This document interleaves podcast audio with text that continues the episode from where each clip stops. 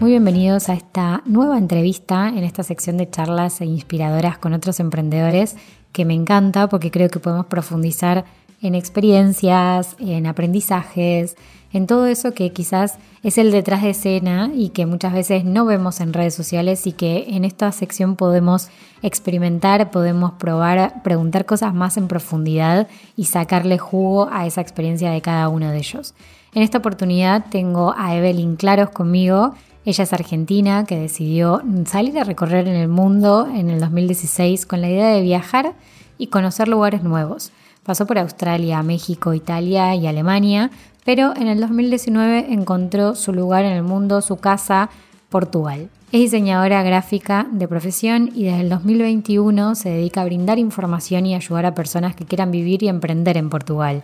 Así que hoy vamos a hablar un poco sobre su experiencia, sus primeros pasos, este recorrido, estos viajes que hizo y también de muchos consejos que dio para aquellas personas que están pensando en emprender en Portugal o que están empezando en este mundo del emprendimiento y que quieren dar esos pasos a viajar, a conocer otros lugares y me parece que su historia puede inspirarnos mucho. Así que espero que disfrutes tanto como yo de esta entrevista. Bueno, muy bienvenidos. Hoy tengo conmigo a Evelyn Claros. Estoy súper contenta de que esté acá. La verdad que me parece una historia muy inspiradora y sobre todo que seguramente a muchos de los que están pensando en viajar y emprender en otro país les puede llegar a interesar. Así que bienvenida Eve, contanos un poco sobre vos, presentate para los que no te conozcan. Bueno, Juli, hola, gracias por, este espacio. Em, me voy a presentar entonces, soy Eve, Evelyn en realidad. Vivo acá en Portugal, en Lisboa, desde el 2019, ya son un poquito más de cuatro años y soy de Córdoba, Argentina. Em, y mm, bueno, ¿qué, mm, ¿qué, me trajo acá a Portugal? La vida, los viajes. Estuve viajando un tiempito, estuve dos años fuera de Argentina y, mm, y bueno, buscando un lugar para, para ya quedarme fijo. Eh, en ese momento, en el 2019, encontré Portugal como la mejor opción en ese entonces para mí para lo que yo quería, que era básicamente quedarme por acá, por Europa. Y bueno, y acá estoy, ya hace cuatro años. Genial. Y mm, Eve, contame un poco para quienes no te conozcan, igual yo te voy a haber presentado en esa primera parte, pero ¿a qué te dedicabas como al inicio de este viaje? O sea, ¿cómo decidiste cuál fue ese primer paso para decidir viajar y trabajar viajando?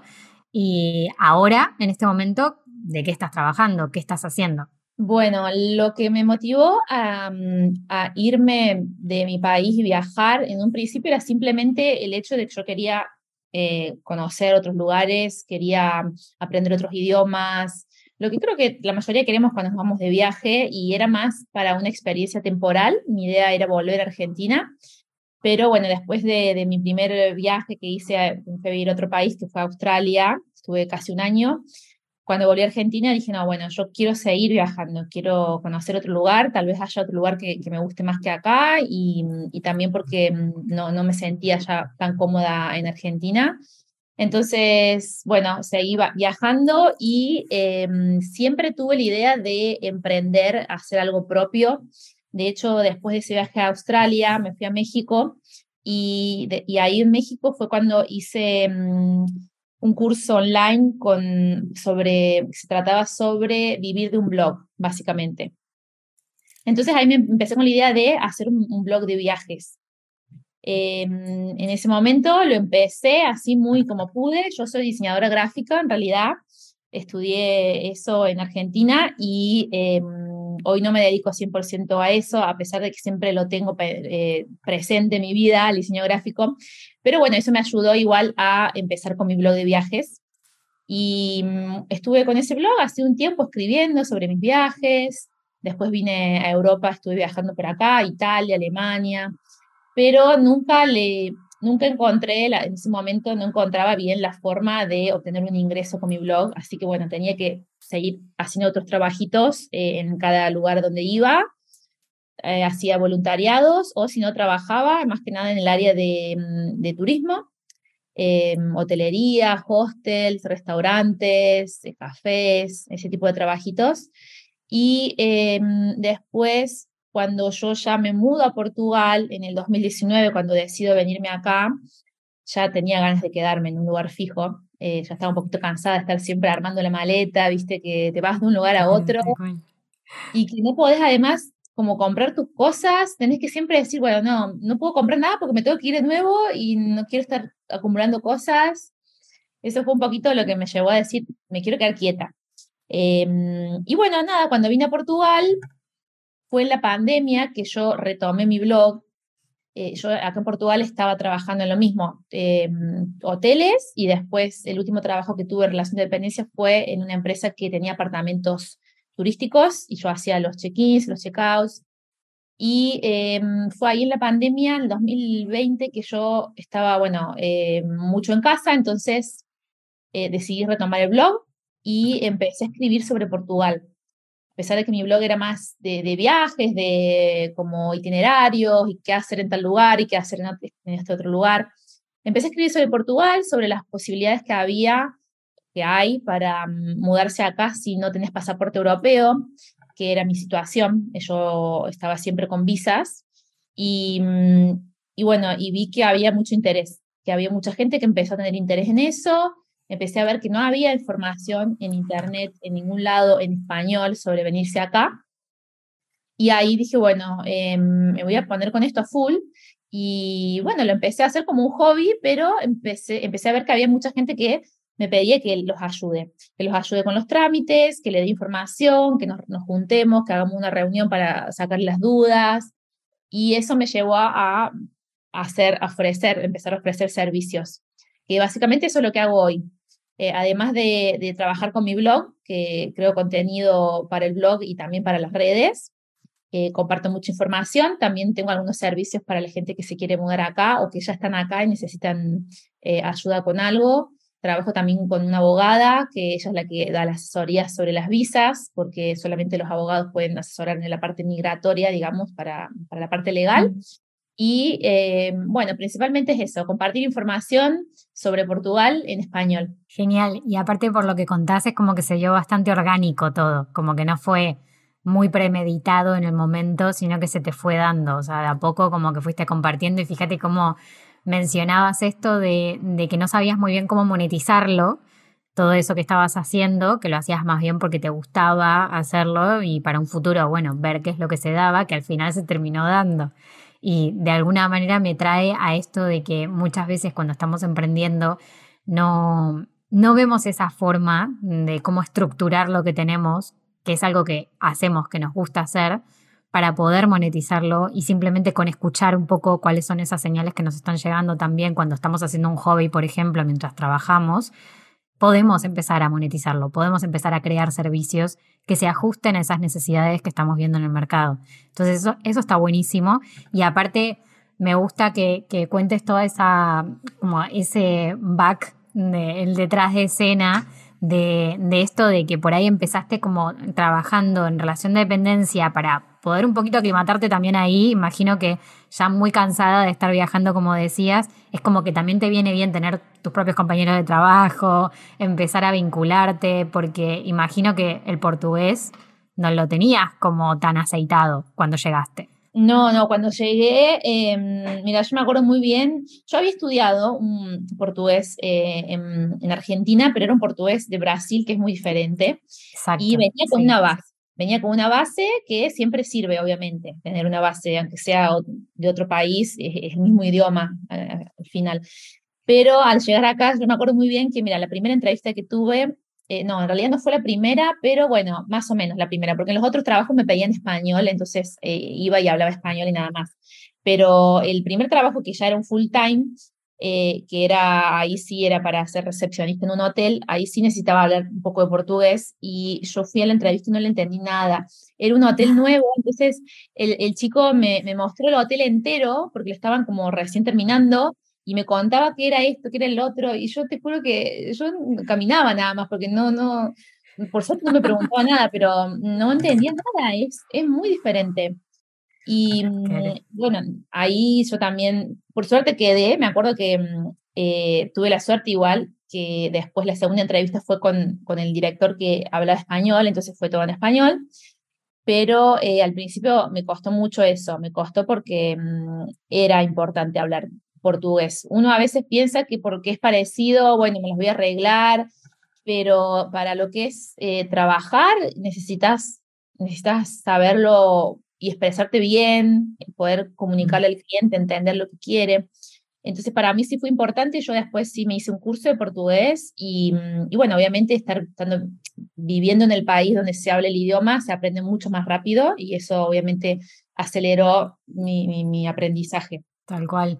¿Y qué fue lo que más te sorprendió al momento de llegar a Portugal? Porque venías de Australia, venías de viajes ahí por acá por Europa, pero Portugal puntualmente, que te adentraste mucho más en la cultura porque estabas ya mucho más eh, anclada al país y ya estando fija en un lugar que, que, querías quedarte, que querías tener una casa propia y, poder ya eh, quedarte en ese mismo lugar, me trabé. Em, ¿Qué es lo que más te sorprendió en esos primeros momentos? Ese choque cultural que tenemos, que todos lo tenemos en un momento. Mm, mira, no fue, yo creo que el choque cultural no fue tan grande porque yo ya venía de otros choques culturales mucho más grandes, porque yo había estado en Australia, que es muy diferente a, la cultura de nosotros, pero antes de venir a Portugal, yo estuve seis meses en Alemania.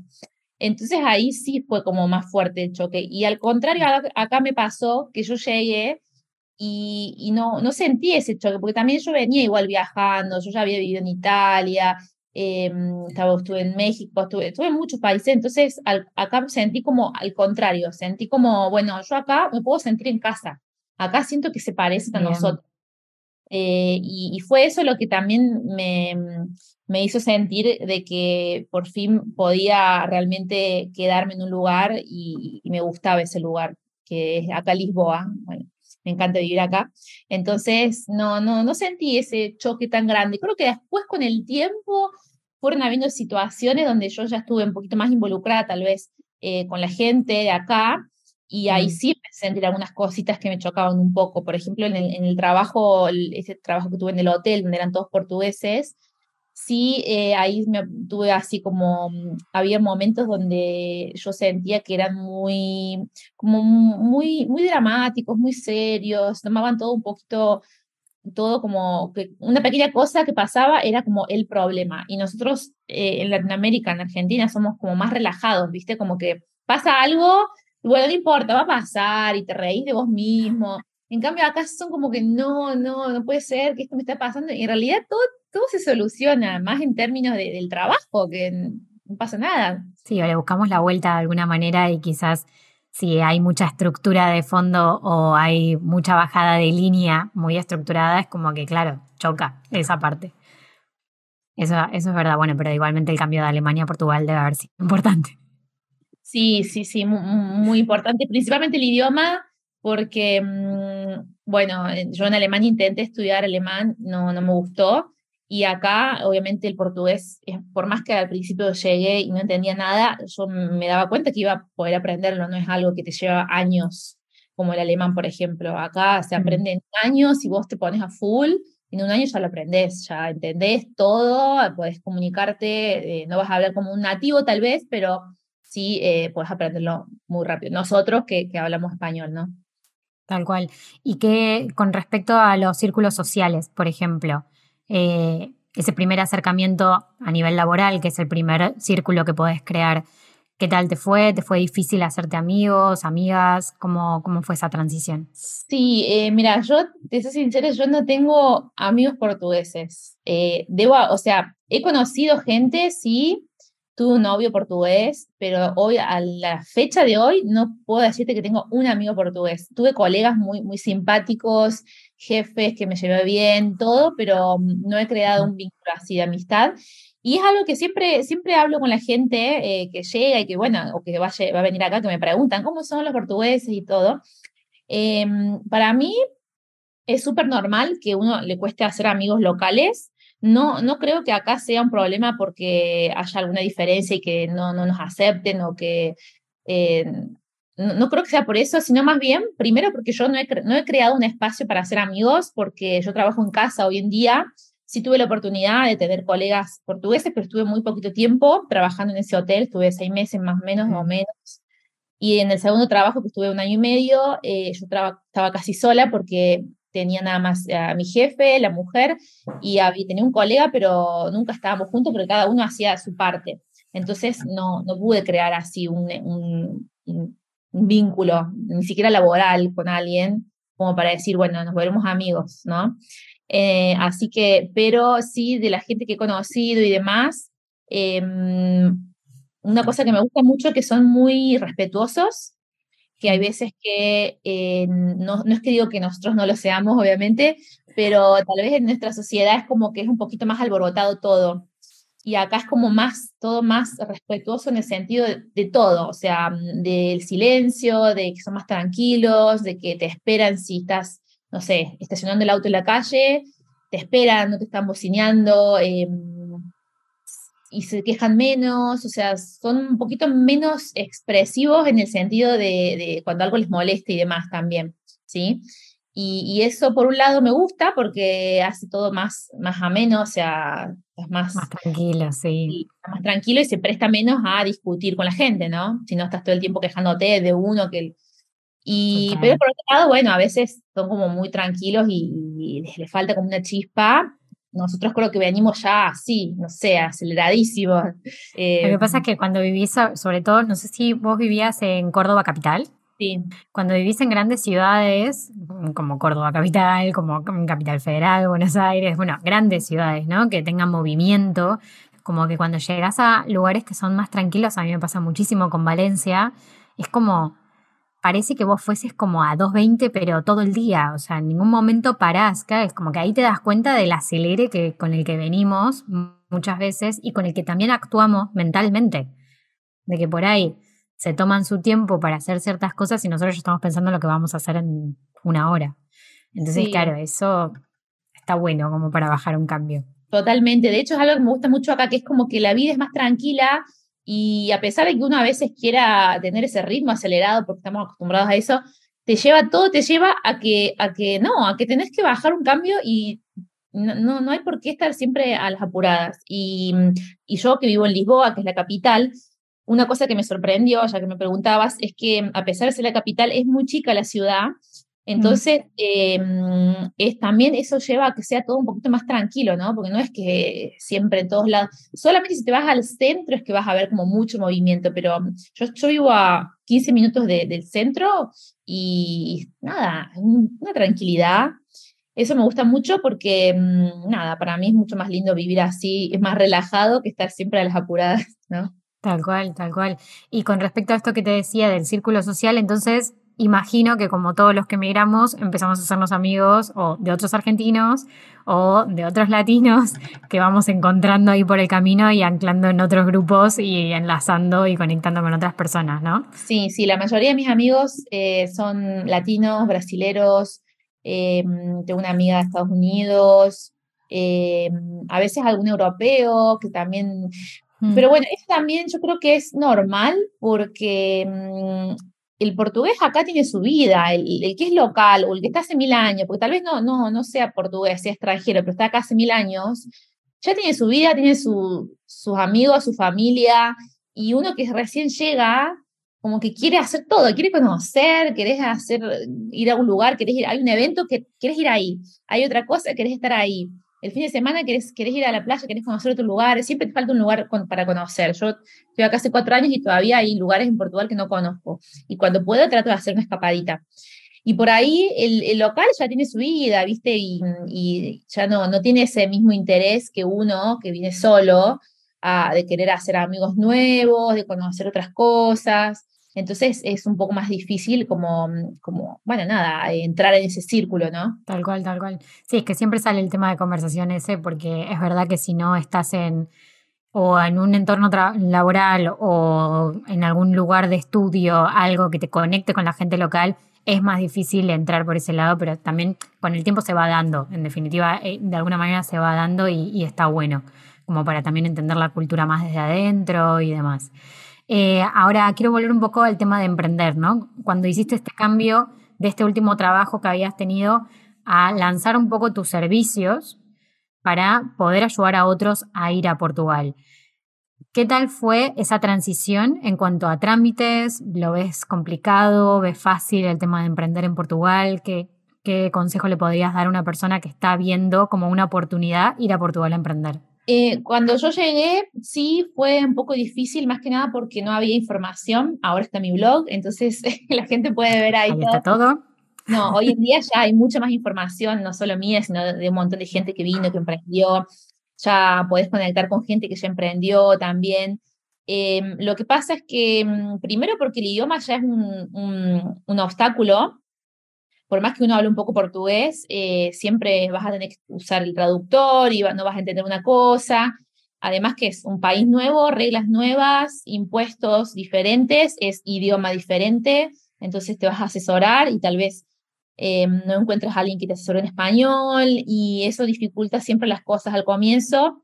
Para mí la clave eh, fue primero asesorarme con gente que, que, o profesional, tipo un contador, un abogado, buscar la persona correcta que sepa eh, y conectar con gente que ya lo haya hecho, para, porque a veces, bueno, no, no alcanza, para mí no es siempre quedarse solamente con lo que te dice un contador.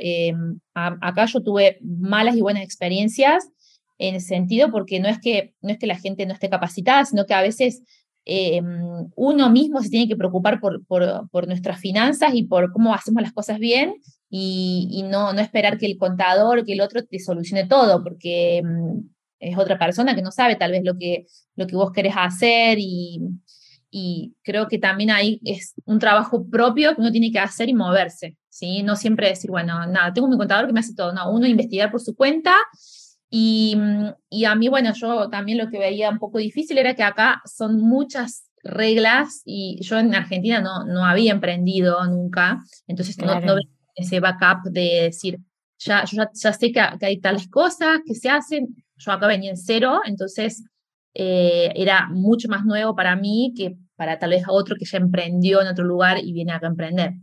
Eh, entonces me costó mucho encontrar la información y también creo que es mucho a prueba y error. Lamentablemente a veces necesitamos equivocarnos para aprender. Em, pero, pero bueno, hoy ya, lo, hasta el día de hoy hay cosas que, que no entiendo bien y, pero bueno, no, no, no creo que haya sido... No te preocupes, estamos todos iguales, ¿eh? En ese sentido.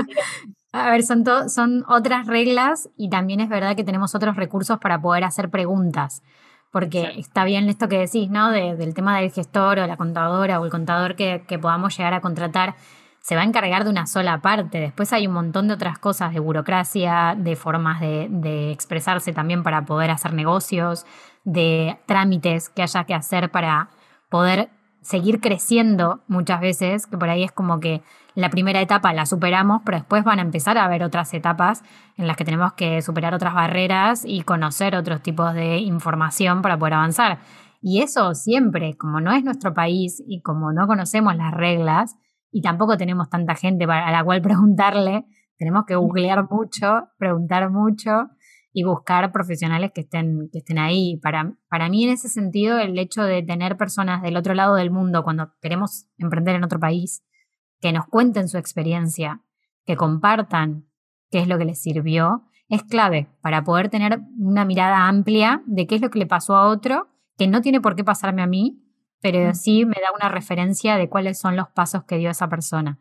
Entonces eso está bueno porque ya das muchísima información y encima en el propio idioma español, más todavía. Y eso es re importante. Pero, ¿cómo ves en este momento el mercado para poder emprender? ¿Cómo ves Portugal como país eh, para poder emprender en este momento? Eh, depende mucho del rubro, de las ideas que uno tenga. Yo siempre les digo que acá, eh, si uno quiere emprender, vas a encontrar una oportunidad.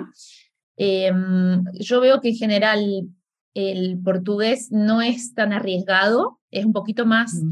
De, más tradicional, entonces eso nos da cierta ventaja si uno quiere emprender porque eh, si, bueno, si yo vengo con esa idea me voy a arriesgar y tengo oportunidad en comparación a otra gente que no quiere tal vez arriesgar tanto y prefiere quedarse en un trabajo fijo y demás. Y eh, sí veo que mm, depende mucho de la ciudad donde vos vayas, y del rubro obviamente, pero mucho de la ciudad, porque mm, acá en Lisboa tenés gente de todo el mundo, eh, es muy multicultural y podés ampliar mucho más, digamos, tu, tu público, ¿sí? puedes tener una, una, variedad de clientes, entonces ahí se puede adaptar más cualquier negocio. En cambio, si vos te vas a una ciudad más chica, realmente son muy chicas las ciudades y casi no vive gente de afuera, solamente gente local que, y gente mayor.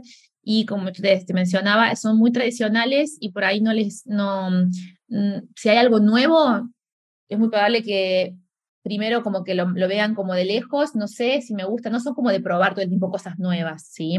Más que nada porque hay mucha gente mayor también, y es normal, la gente mayor eh, eh, ya no quiere estar probando cosas nuevas. Eh, entonces yo siempre, si quieren emprender, trato de recomendarles que empiecen por Lisboa, que, que vean, bueno, es un proceso que cada uno hace, ¿no? De venir y tantear cómo está el mercado en ese rubro, y mm, lo ideal para mí es empezar trabajando, si se, si se puede, en relación de dependencia en ese rubro, si podés, porque no todos pueden, ¿no? Em, mm. Y empezar para entender bien, porque es otro país, otra cultura, otras reglas, tal vez la idea que vos tengas eh, funciona en un país y venís acá y no funciona. Entonces ahí también hay que, mm, hay que analizarlo muy bien, principalmente si uno tiene que que invertir mucho dinero.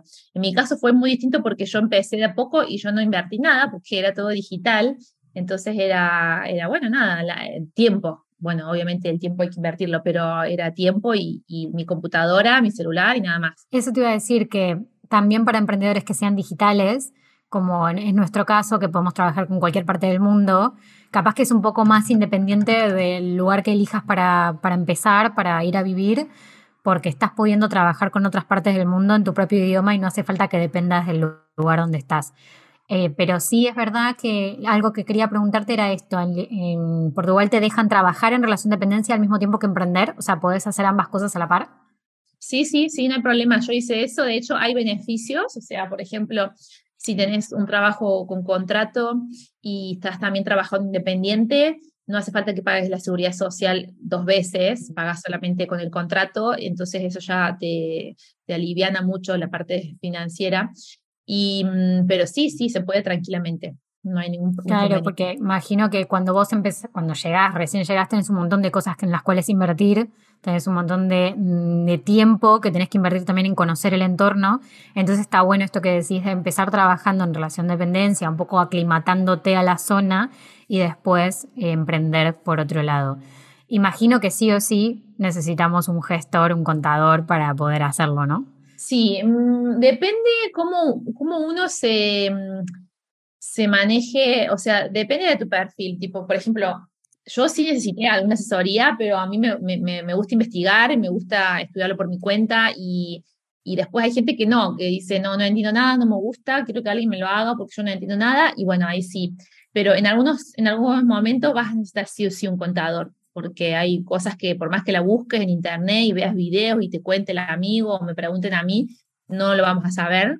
Y hay cosas que sí o sí hay que hacer con un contador, pero en general para empezar, que es lo básico, que es abrir una actividad como independiente y hacer facturas, si es digital, si vos prestas servicios digitales, eh, o servicios muy, mm, que no sea vender productos, por ejemplo, no sé, me decís que, que querés emprender y hacer remodelaciones en casas o una cosa así, también va a ser más sencillo porque es un servicio. Cuando es servicio es mucho más sencillo y probablemente al principio puedas hacerlo sin problemas, sin necesidad de, un gestor, pero después cuando hay que hacer el pago de los impuestos, la declaración anual de ganancias, ahí sí un contador, eh, porque mm, a pesar de que poder hacerlo, lo vas a poder hacer, pero capaz que lo haces mal y eso es plata que uno va a perder. Sí, sí, total. no sé, yo no me arriesgo por lo menos, yo agradezco tener mi gestora para que haga esas cosas porque no, a ver, uno tiene que entender, obviamente, pero después temas ya de detalles, los que no hace falta que te involucres, está bueno tener a alguien que, que lo sepa hacer. Y respecto a esto que acabas de mencionar, el tema impuestos, hay mucha información dando vueltas sobre el tema de que emprender en Portugal es mucho más económico que otros países como España. Sí, respecto a impuestos y pago de cuota autónomo y demás. ¿Qué me puedes decir de eso? Sí, yo tengo de hecho un artículo en mi blog que salió hace poquito, eh, que lo escribió la chica que, que, me escribe en mi blog. Eh, ella entiende muy bien sobre esto, pero lo, voy a resumir. Eh, básicamente lo que mm, hace que Portugal sea más ventajoso que España, por eso muchos españoles o, mm, que viven allá en España están armando acá su negocio y mm, les conviene fiscalmente, porque acá existe una opción de lo que es la residencia no habitual. ¿Sí? La residencia no habitual no tiene nada que ver en realidad con la residencia de vivir acá, ¿sí? O sea, mm, de una, una, una autorización de residencia, es algo, es un beneficio fiscal que creó Portugal, que em, es para aquellos que no hayan sido residentes fiscales en los últimos cinco años en Portugal, ¿sí? Puede aplicar cualquier persona que, que tenga ese, esa condición y eh, te da un beneficio porque tenés un tope de mm, impuesto a las ganancias del 20%, sobre el 75%, que es bastante interesante para la gente que, em, que gana mucho más de lo que, porque es así, acá existe, eh, si no tenés ese régimen de residente no habitual, el escalón para el impuesto a las ganancias va del 18% hasta el 48% más o menos, o del 14% al 48%. Pero bueno, llega como hasta el 50%, que es un montón. Entonces, si vos llegás a un momento en que tu escalón está mucho más del 20%, vas a ver que te va a convenir tener la residencia no habitual porque el tope es el 20%. Entonces, esa residencia no habitual se puede mantener por 10 años, ¿sí? Entonces, muy interesante y tengo entendido que para los jubilados existe también la posibilidad de que no, no pagan el impuesto a las ganancias acá, ¿sí? Que tengan un, un cero, digamos, un beneficio de pagar cero, siempre y cuando eso esté regularizado en su país, donde son residentes fiscales, ¿sí? Son varias cositas a analizar, es un tema un poquito complicado, pero sí eh, este, es un atractivo que, que mm, han creado acá en Portugal para que la gente venga acá a, vivir, básicamente. Claro, tal cual. Sí, después dejamos el enlace a, a este post en el, en el, blog para que lo puedan leer con más detenimiento y sobre todo para ver estos detalles que son importantes revisarlos a la hora de elegir o, o tomar esa decisión pero sí es verdad que, es algo que suele haber mucha información en Internet. Es verdad que la cuota autónomo acá en España es bastante elevada, entonces todo lo que sea por debajo de esa cuota obviamente es atractiva. No sé muy bien cuáles son las condiciones que hay que tener más allá de que o tengas una visa o tengas una residencia como europeo. Mm, después se verá en, en cada caso, digamos, cada caso particular. Pero sí, algo que te quería preguntar es, por ejemplo, esta nueva norma que había en Europa que tiene que ver con los nómadas digitales, con la visa para nómadas digitales, para poder migrar de un lugar al otro y poder ir trabajando en cada país. ¿Eso en Portugal también está vigente? Eh, sí, hay una visa de nómadas digitales acá. No, mm. tienen, no tiene mucho que ver con la parte de residencia no habitual que yo mencionaba, que es un beneficio fiscal, porque no hace falta que que seas nómade, ni hace falta ser nómade para tener la residencia fiscal, pero existe una visa de nómade, de nómade digital. Está un poquito, lo, han, hecho con la idea de, obviamente, de atraer a esta gente que, que trabaja remoto y demás, pero en realidad em, el término está medio mal porque te da una residencia permanente. Entonces, ah, vos si querés, te quedás, o si querés, te vas, obviamente, pero mm, te dan una tarjeta de residente. Entonces, no es una visa temporal solamente para estar un año y después irte es, te dan la residencia. Es una visa que mm, el requisito principal es tener un ingreso por trabajo remoto, justamente. Puede ser un, un, trabajo independiente o puede ser mm, en relación de dependencia para una empresa extranjera, con un ingreso mensual promedio de 3.040 euros, que es el equivalente a cuatro salarios mínimos de Portugal. Es un valor muy alto, eh, de hecho es una mm, es una gran desventaja este, este, porque es nueva la visa y qué pasó, ellos antes tenían otra visa que era que, donde podían encajar aquellos que, mm, que trabajan remoto y el requisito era ganar el salario mínimo de Portugal, que son 760 euros, que es mucho más bajo a este nuevo requisito de la visa de nómadas. Entonces, al, al, hacer esa nueva visa de nómades, dejaron afuera a toda la gente que, que tiene un ingreso superior al salario mínimo, pero no llega a los 3.000 euros por mes. Claro, que eh, llegar a ese monto para poder aplicar y es un montón por ahí para alguien que también esté recién empezando quizás. Exacto, exacto. Entonces no dejó afuera esta visa a mucha gente que, que tiene igual un buen ingreso como para vivir acá y, no, no, buscar trabajo acá, pero eh, no llega a ese monto. Así que mm. eh, es un poco, mm, fue un poco polémico este, esta nueva visa porque también qué pasa con esto como consecuencia los alquileres, además que ya están subiendo mucho, aún más porque hay gente que viene con, con este ingreso y lo puede pagar tranquilamente. Un alquiler de mil euros eh, lo van a poder pagar los nómadas digitales, pero una gente que, una persona que vive acá con un salario mínimo o incluso un salario promedio, que son mil, mil doscientos, mil trescientos euros, no va a poder pagar un alquiler de un apartamento a mil euros. Claro, no. Bueno, ahí yo creo que van a tener que revisar un poco los montos o poner como entre algo en el medio como para poder admitir a muchas más personas.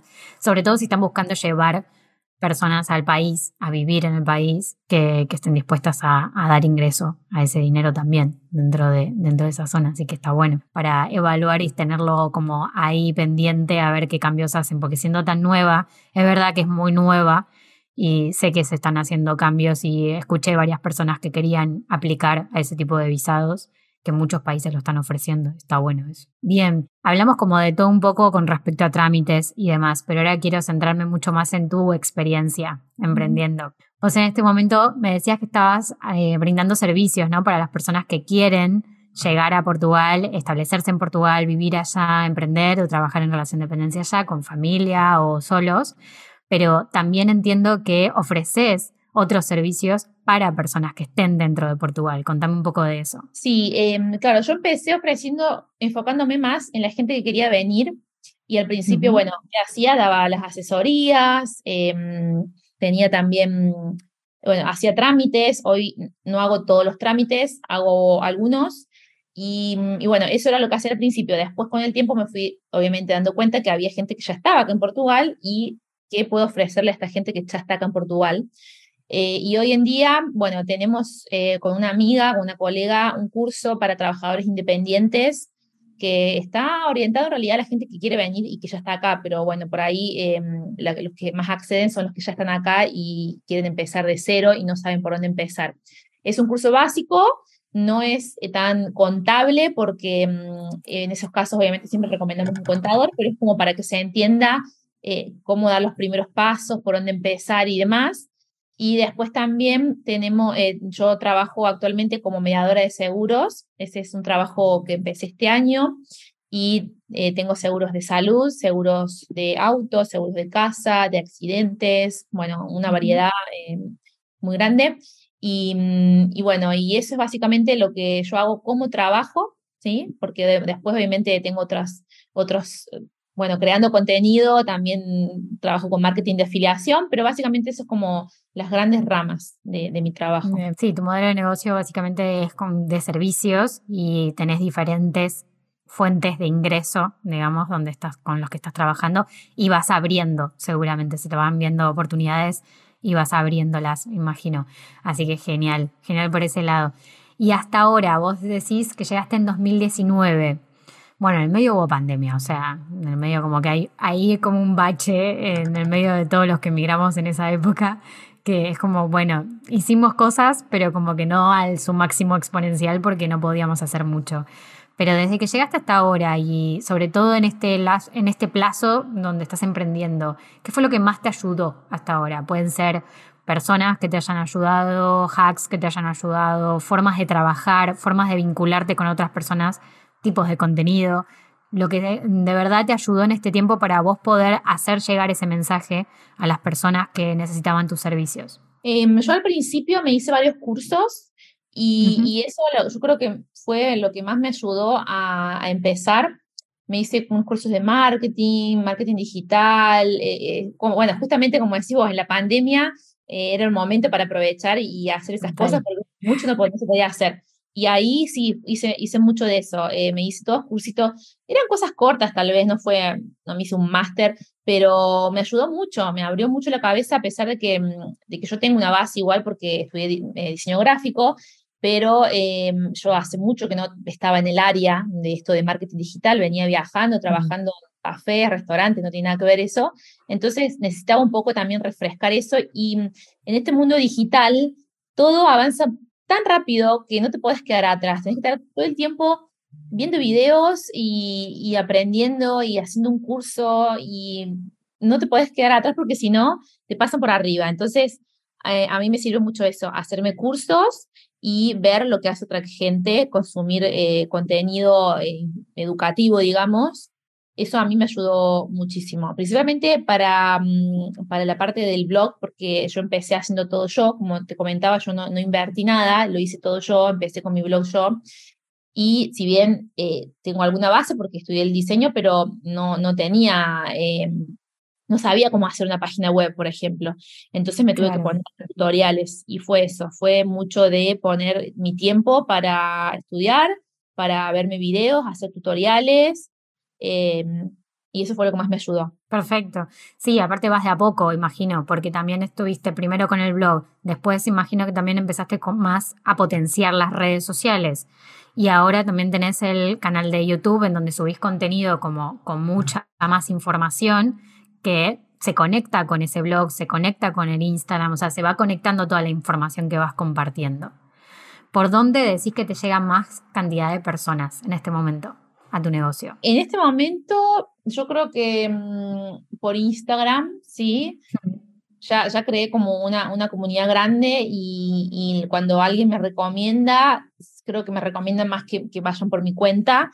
Eh, de hecho, de ahí, por ahí es donde más me conecta gente eh, que tal vez no me seguía, me empieza a seguir y me escriben preguntándome, pidiéndome ayuda y demás.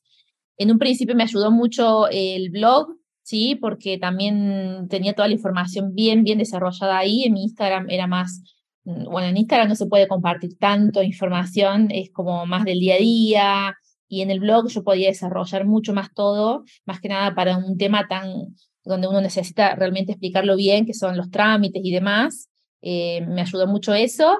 Y, mm, por ejemplo, en el blog hoy en día eh, veo que mucha gente ya, ya busca mi blog, no busca la información en Google, sino que entran, llegan porque buscan amiga viajera. Entonces, ya que, mm, que, es una fuente de información donde la gente confía. Pero sí, la mayoría hoy en día creo que me, me llega un poco más por Instagram. Bien, y también tengo entendido que haces email marketing, o sea que también tenés por ahí un canal de newsletter donde comunicas lo que se va actualizando en el blog. Sí, sí, sí, tengo, tengo meses donde estamos más activos y otros estamos más tranquis, obviamente, pero sí tratamos de, de enviar siempre, más que nada lo estamos usando ahora como para también enviar noticias. Eh, hay gente que no está tan activa en las redes y aún así está suscrito al newsletter, entonces em, eh, lo, lo, uso mucho para, para enviar, por ejemplo, ahora van a abrir los turnos para las visas en Argentina y seguramente ahora en, eh, a mediados de agosto vamos a enviar un mail y antes de la, de la fecha también, como para que la gente sepa y estén atentos. Bueno, para la gente que por ahí no sepa, nosotros trabajamos juntas, entonces yo sé como el detrás de escena de toda esa información y de verdad que es increíble la cantidad de contenidos que tiene Eve. Eh, todo lo que se puede encontrar y lo bueno de todo eso es como decís, que tenés el blog, que está tan estructurado que podés buscar, que eso es lo que diferencia a Instagram de que es muy complicado buscar cierta información, por ahí es como quedó muy perdido, muy abajo el posteo, entonces es como se pierde, salvo que lo hayas guardado. Y por eso está bueno siempre esto, que las personas que estén escuchando se lo lleven como un consejo muy importante, el tener canales propios, el tener un espacio donde vos controles la información, cómo se distribuye esa información y cómo la podés amplificar, sobre todo también después. Entonces eso está bueno y aparte empezaste por el blog, entonces es como que sea el canal principal siempre, está bueno eso aparte del canal de YouTube que está buenísimo porque hace entrevistas también, así que vayan a verlo y aprovechar. Bueno, Eve, eh, algo para cerrar con respecto a esto de emprender en Portugal, ¿no? Como dos cosas te quiero preguntar. Lo primero es cómo ves amiga viajera de acá un tiempo, ¿Qué, qué tenés pensado o cuál es esa visión que nos quieras compartir de, de acá a quizás el año que viene o el siguiente. Y lo segundo, que nos cuentes por ahí dos consejos o algo que quieras compartir con personas que quizás están recién pensando en hacer esto, en hacer este salto de emigrar a Portugal y, vivir la experiencia. ¿Qué, consejo le darías a esa persona? Eh, bueno, la, primera que me, la primera pregunta, ¿cómo veo yo de acá a, unos años, a un tiempo, amiga viajera? Eh, yo me quiero enfocar mucho más en, en, lo que es ayudar a la gente a emprender acá en Portugal estoy, estoy viendo la forma, como que siento que todavía lo que mencionábamos, a pesar de que hay información y demás, siguen habiendo esos baches de, cosas que la gente necesita. Un contador que le hable español, eh, que le ayuden a montar un negocio, eh, varias cosas que siento que, mm, que, es difícil de encontrar y hasta el día de hoy a mí me cuesta incluso recomendar a otra gente. Entonces me gustaría un día como que crear como un equipo y, que pueda ayudar a esa gente. ¿Sí? No hacerlo yo, porque hay muchas cosas que yo no sé y, y, me gustaría eso, como que tener un equipo que pueda ayudar a la gente que viene a poner su negocio, ya sea, o sea, lo más mínimo como un negocio digital, a, lo más grande como una empresa y como funcionarios y gente. o sea, esos niveles de complejidad quiero intentar que, esté todo. Em, eso lo veo muy, muy cercano, o sea, me, quiero enfocar tal vez el próximo año en eso, ver la forma de hacerlo.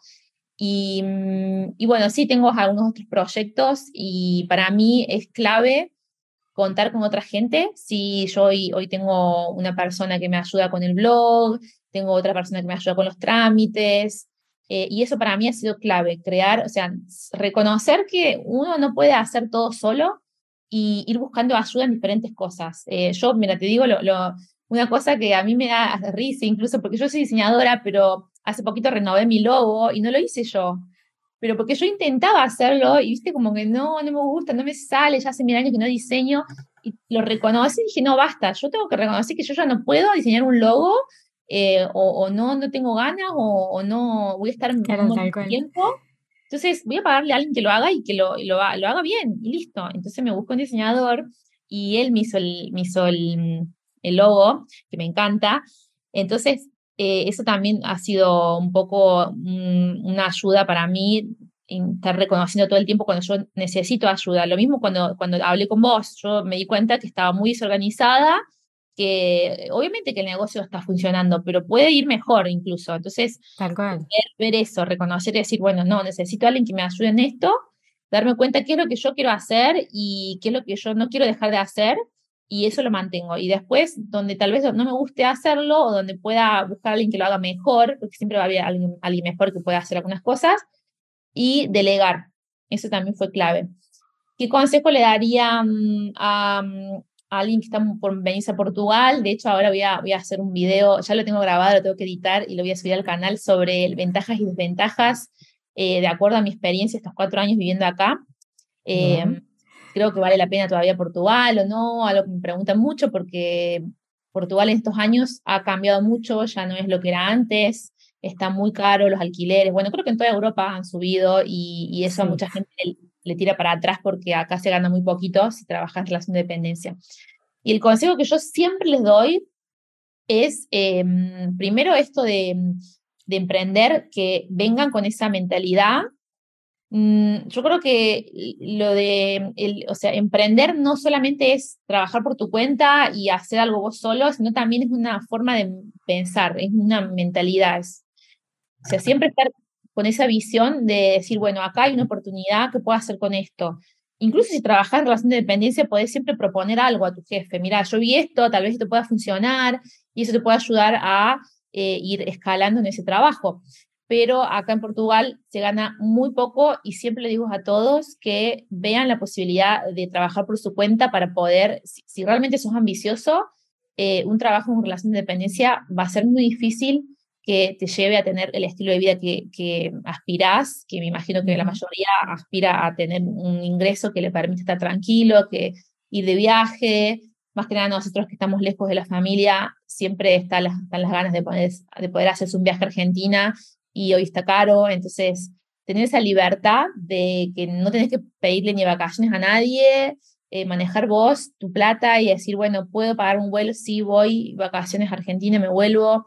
Em, esa libertad geográfica, financiera que nos da emprender, eh, yo creo que acá es, em, es clave en un país como Portugal donde el sueldo eh, son, es, realmente bajo. Bien, genial, genial. Y después calculo que si sale pronto el video podemos dejar también ahí la, la referencia para que vayan a ver esos pros y esos contras. Bien, muchas gracias por los consejos. Tal cual como decís, o sea, creo que está muy bueno ir mejorando en esas pequeñas cosas que por ahí nos estamos sintiendo incómodos en la diaria y que podemos decir, bueno, a ver, qué pequeña mejora puedo hacer al día de hoy que va a traer buenos resultados mañana y que la puedo o ejecutar yo o que la haga otra persona. Eso es clave como para, para poder ir mejorando y que no sucede al inicio, sucede cuando ya tenés un recorrido que podés ir viendo esos puntos de dolor para mejorar. Así que genial. Eh, bien, vamos a pasar a las preguntas finales, que hice algunos cambios en estas preguntas. Si vienen escuchando el podcast se van a dar cuenta de que estoy buscando nuevas preguntas y diferentes para que según la persona también y según lo que creo que puede llegar a ser muy interesante que pueda aportar esa persona, pueda, pueda profundizarse más. Así que vamos con la primera que tiene que ver con la organización que es cómo te organizas en tu trabajo, qué rutina tenés, si tenés, si te organizas semanalmente, mensualmente, si haces planes trimestrales. Bueno, contame un poco eso. Sí, em, bueno, ahora hace poquito, después de que nosotros tuvimos nuestra asesoría y demás, eh, cómo me organizo yo. Eh, tengo para lo que es creación de contenido, me manejo con, con Notion, lo que hicimos juntas, que para mí fue la salvación, porque sin eso era todo por todos lados, ¿viste? Tenía cosas escritas por todos lados. Bueno, ahora por suerte tengo solamente ese lugar donde ahí hago todo y también tengo ahí mm, las ideas de contenido y el calendario para lo que es el blog, que lo comparto con la, chica que escribe el blog, los, artículos del blog. Eh, entonces ahí en Notion tengo todo organizadito, lo que es creación de contenido, ideas, calendario y eh, para el blog también, un contenido para el blog. Eh, y también para YouTube también lo pongo ahí. A pesar de que para YouTube yo todavía estoy, estoy muy tranqui, entonces tengo muy poquitas cosas, eh, no estoy a full así creando contenido, pero sí tengo ahí anotadito. Y, mm, y, bueno, cuando se me ocurre alguna idea, siempre voy ahí, entro y ya la escribo para que no se me vaya, porque eso pasa mucho, a veces. Muchísimo cuando estás haciendo cualquier cosa y si no la notas, después se te olvida. Así que. Sí, aparece una frase por ahí que te dice alguien y dices, ay, esto sería un súper contenido y estás en la playa y si no tenés algún lugar donde anotarlo, fuiste, perdiste. Tal cual. Eso por un lado. Y después, para, mm, para lo que es eh, tareas como que a veces son relacionadas obviamente con el trabajo, pero no, no, es, no son ideas de contenido, ese tipo de cosas, eh, me gusta más el papel. Yo tengo un cuadernito donde me voy haciendo como en la semana las cosas que tengo que hacer y mensualmente. Trato de, hacerlo mensual, como escribir lo que tengo que hacer este mes y demás. Y después, lo, por semana, voy, haciendo lo, voy escribiendo lo que tengo que hacer esa semana en, puntual, ¿sí? Em, y esto más que nada para eh, lo que es como el trabajo en general, porque hago como muchas cosas. O sea, por ejemplo, imagínate, ahora mm, salió este mes, había una promo de los seguros y yo estoy afiliada con una empresa que vende seguros, entonces tengo que compartir las historias para que usen mi código y demás. Y me, ah, me llega el mail de que va a haber una promo, entonces yo me lo anoto ahí para después acordarme que tengo que compartir esas, esas publicaciones. Estoy haciendo unas colaboraciones para unas marcas, para, para subir unos reels y demás, y eso también lo tengo em, escrito ahí. Y una cosa que sí, que creo que esto lo empecé a hacer este año, es que todo lo pongo en el calendario, que antes no lo hacía. Para mí, si no está en el calendario, no existe. O sea, si, si no, no lo agendo, eh, eso no existe, no existió nunca. Te lo olvidaste, como que lo sacas de tu cabeza. Eso, eso es genial. O sea, una vez que te das cuenta de eso y de la capacidad mental que tenés después de sacarlo de tu mente, es espectacular te avisa, ahí la notificación. Un día antes ya veo lo que mañana tengo agendado como para saber. Y, nada, cuando tengo que agendar algo, para que me fijo, a ver, sí, ya está acá, no, no tengo que estar pensando, ¿qué tenía ese día? No, listo. No, Marcar algo, lo agendo ahí y, y chao. Eso para mí fue súper importante. Y después lo que son los seguros, que yo hasta ahora estoy en un trabajito nuevo, eh, estoy obviamente todavía encontrando la forma de trabajar, pero eh, tengo un Excel donde ahí tengo todo organizadito. Eh, los, los contactos clientes, si, si me contacté, lo marco ahí como contactado, si no, no, le gustó la propuesta, lo marco como que no, si le gustó, le interesó, lo marco. Eso también es clave. Está bueno, está bueno. ¿Y hay algún pequeño ritual de tu día que sea súper importante, que sabes que sin ese ritual el día es otra cosa? Mm, un ritual, eh, no, no tengo un, ritual así como, como ritual, pero mm, sí o sí tengo que salir de mi casa en algún momento, todos los días me propongo salir, aunque sea para lo más mínimo, es decir, tengo que salir aunque sea para ir al súper, porque estoy todo el día en mi casa y mm, nada, llega un punto donde necesitas levantarte y mover. Ver, vida, ese es el tema. Más ahora que, es veranito y que están lindos los días, trato de aprovechar y sí trato de cortar como, depende, no tengo un horario de trabajo, depende obviamente a qué hora empiezo, a veces que a la mañana me tomo libre, hago cosas y después empiezo a trabajar más tarde, entonces trabajo hasta la noche, pero a veces sí mm. empiezo a trabajar temprano, corto como a las seis y, salgo a caminar aunque sea, porque si no, viste, estamos todo el día sentados. Tal cual, enfrente de una pantalla y como, bueno, hay vida más allá de esto. Eh, así que genial, buenísimo. Y las últimas. ¿Cuál fue el mejor consejo que te han dado? O alguno que recuerdes que lo tengas acá que decís. Sí. Ese consejo. En mi vida, eh, así un consejo que lo he llevado a todas las, las o sea, me lo han dado, bueno, voy a, voy a contarlo. Yo cuando estaba en Argentina, cuando estaba en la universidad, tenía 20, 21 años creo, 20, y yo iba a hacer un intercambio. A, yo me quería ir en ese momento a Italia pero, eh, ¿qué pasa? Yo, em, hablando con unas amigas, compañeras de la FACU, ellos también querían venir, pero no querían ir a Italia, querían ir a España. Entonces empezamos a cambiar el plan y dije, bueno, ya que me quiero ir con ellas, vámonos a España. Cuando llega el momento de aplicar la visa, porque era, mm, era una visa estudiante, eh, por algún motivo ninguna de las dos pudo. A una se la atrasó, a otra no sé qué, entonces yo era la única que estaba al, al día con eso. Entonces era la única que iba a poder viajar.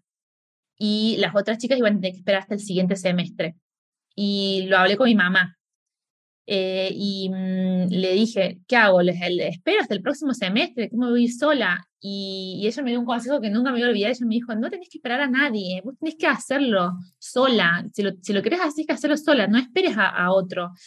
Y eso lo he llevado a todos mis aspectos de mi vida, a, a viajar. Viajo sola y me encanta. Eh, amo viajar sola y me vine acá a Portugal sola, emigré sola. Y cuando también cuando mm, eh, quiero emprender, cuando tenía que emprender o tengo alguna idea de hacer algo, a veces me freno porque es como, bueno, pero yo no sé hacer esto, necesito a alguien, necesito a alguien que me ayude, o incluso para crear contenido, a veces decís, bueno, no, pero estaría bueno que alguien me grabe, y siempre pienso en eso, no, no tengo que depender de nadie, tengo que hacerlo sola, buscar la forma, siempre hay formas de hacerlo sola. O sea, está bueno apoyarse en gente y, reconocer cuando hay cosas que no podemos hacer, pero que eso no, no sea un, que, eso no sea como un freno para, para avanzar, en, tanto en la carrera, en, lo que uno se proponga. Eh, entonces yo lo aplico a todo. Eh, trato de siempre pensar, eh, si yo puedo hacerlo sola, lo voy a hacer sola, no voy a esperar hasta tener a alguien que me acompañe, que me ayude. Y eso me ha, me ha servido en la vida. Beso a tu mamá, la, la queremos por este consejo, es buenísimo. Justamente ayer estaba subiendo un video hablando de esto de, de, que muchas veces nos trabamos por pensar que necesitamos un mentor, una mentora que nos diga qué, cuál es el siguiente paso o qué es lo que tenemos que hacer, cómo lo tenemos que hacer, el cómo sobre todo, que el cómo cuesta mucho. Eh, y claro, y el emprendedor nato encuentra esta forma de el que realmente quiere hacer algo y, va hacia esa visión, sea como sea, y dándole la forma a medida que va avanzando, porque muchas veces no sabemos muy bien qué forma le estamos dando. Es verdad que tiene ese empuje, ¿no? O sea, eso de, bueno, voy. Y, y si me va mal, aprendí. O sea, sacar aprendizaje de ese, de ese error es buenísimo y también es verdad que no esperar a otros es un muy buen consejo. Así que por eso cambié las preguntas como para poder profundizar en estas cosas porque creo que son joyitas que uno en los podcasts valora mucho para llevarse. Y si el que está escuchando le caló profundo, anótalo en algún lado, que seguramente en un futuro necesitarás recordarlo. La última, última pregunta, si pudieras reunirte con cualquier persona, viva en donde creas que puedan llegar a estar estas personas, cielo, muerta, donde sea, eh, ¿qué le preguntarías? ¿Quién sería y qué le preguntarías? Uy, no, me mataste, no, no. Escuché esta pregunta en un podcast y me pareció fantástica, pero es verdad que necesita profundidad. Claro, es como que tenés que pensar mucho porque pensás, decís, bueno, tal vez esta persona, no, pero tal vez esta. O, alguien que admires o alguien mismo de tu familia, o sea, no necesariamente tiene que ser eh, alguien de emprendimiento y estas cosas, pero muchas veces por ahí podemos pensar en alguien que admiramos y que sería imposible que nos reunamos hoy en día. Mm, la verdad es que no, no, no tengo a nadie así que, quisiera preguntarle algo. Y o simplemente escucharla, ¿eh? Sentarte a tomar un café. Por ahí no te preguntarle nada, pero. Ya, estamos hablando, bueno, mi mamá, mi mamá no está acá. Eh, mi mamá falleció hace, ya son como siete años. Así que mm, sí, bueno. sería reunirme y contarle cómo me va la vida. No sé, eso sería lindo. Contarle que me sirvió el consejo. El consejo, el consejo, beso al cielo entonces, eh, de, gracias por este consejo que, empujó a tantas decisiones. Sí, creo que, mm, eso fue para mí clave en la vida. Eh, sentir que uno no tiene que esperar las cosas. Ella, ella era así, ella se animaba a hacer todo sola y a mí eso me, me inspiró mucho a decir, bueno, nada, me voy sola, emprendo sola, si tengo que hacerlo. Si tengo a alguien, genial, pero si tengo que hacerlo sola, Así que creo que eso sería reunión con ella y le contaba, mira, me sirvió mucho tu consejo, estoy acá. Qué bien, qué bien, me encanta, me encanta. Bueno, gracias por compartirlo. Gracias, Eve, por traer toda esta información. Creo que es de muchísimo valor para las personas que por ahí estén pensando o esté como ahí esa idea dando vueltas en la cabeza o simplemente por escuchar historias de otras personas ya uno nos inspira para poder hacer otras cosas. Así que gracias por todo esto. ¿Dónde te pueden encontrar? Igualmente voy a dejar todas las referencias en la cajita de información, pero decinos dónde te pueden encontrar y por ahí qué es lo que estás ofreciendo hoy en día así fuerte como para que lo tengan en cuenta. Bueno, sí, me pueden encontrar en, mi blog, amigaviajera.com. Busquen ahí las informaciones que necesitan. Me pueden escribir por Instagram. Ojo que a veces demoro, eh, demoro responder. Es imposible responder a, tantos, eh, pero más rápido por mail. Si, si es algo así puntual, eh, por mail estoy un poquito más eh, responsable, por decirlo así. ¿Y, mm, y qué, cómo les puedo ayudar? Bueno, información, sí.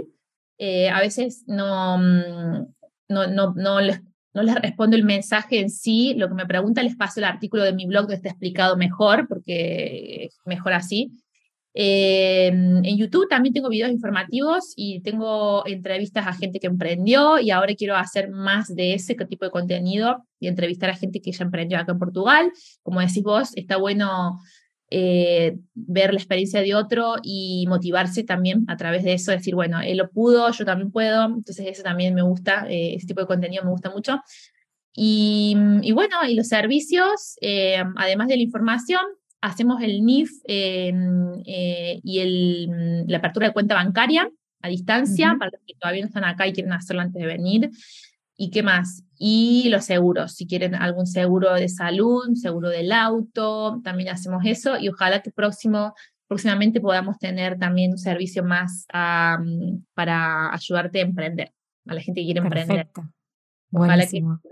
Estaremos atentos por ese lado y todo lo, lo, compartimos también para las personas que estén por acá escuchando y en redes. Muchas gracias por venir otra vez. Ya sos parte de la comunidad de Crear y Emprender del podcast, así que cuando quieras volver para contar algo, compartirnos otra experiencia, bienvenida serás. Bueno, muchas gracias Juli por este espacio. Espero que mm, a la gente le haya servido este, este, mi, relato, mi experiencia y anímense a emprender solos o en compañía. Eh, está bueno, está bueno, es muy lindo. Genial. Bueno, para el resto nos vemos el próximo episodio.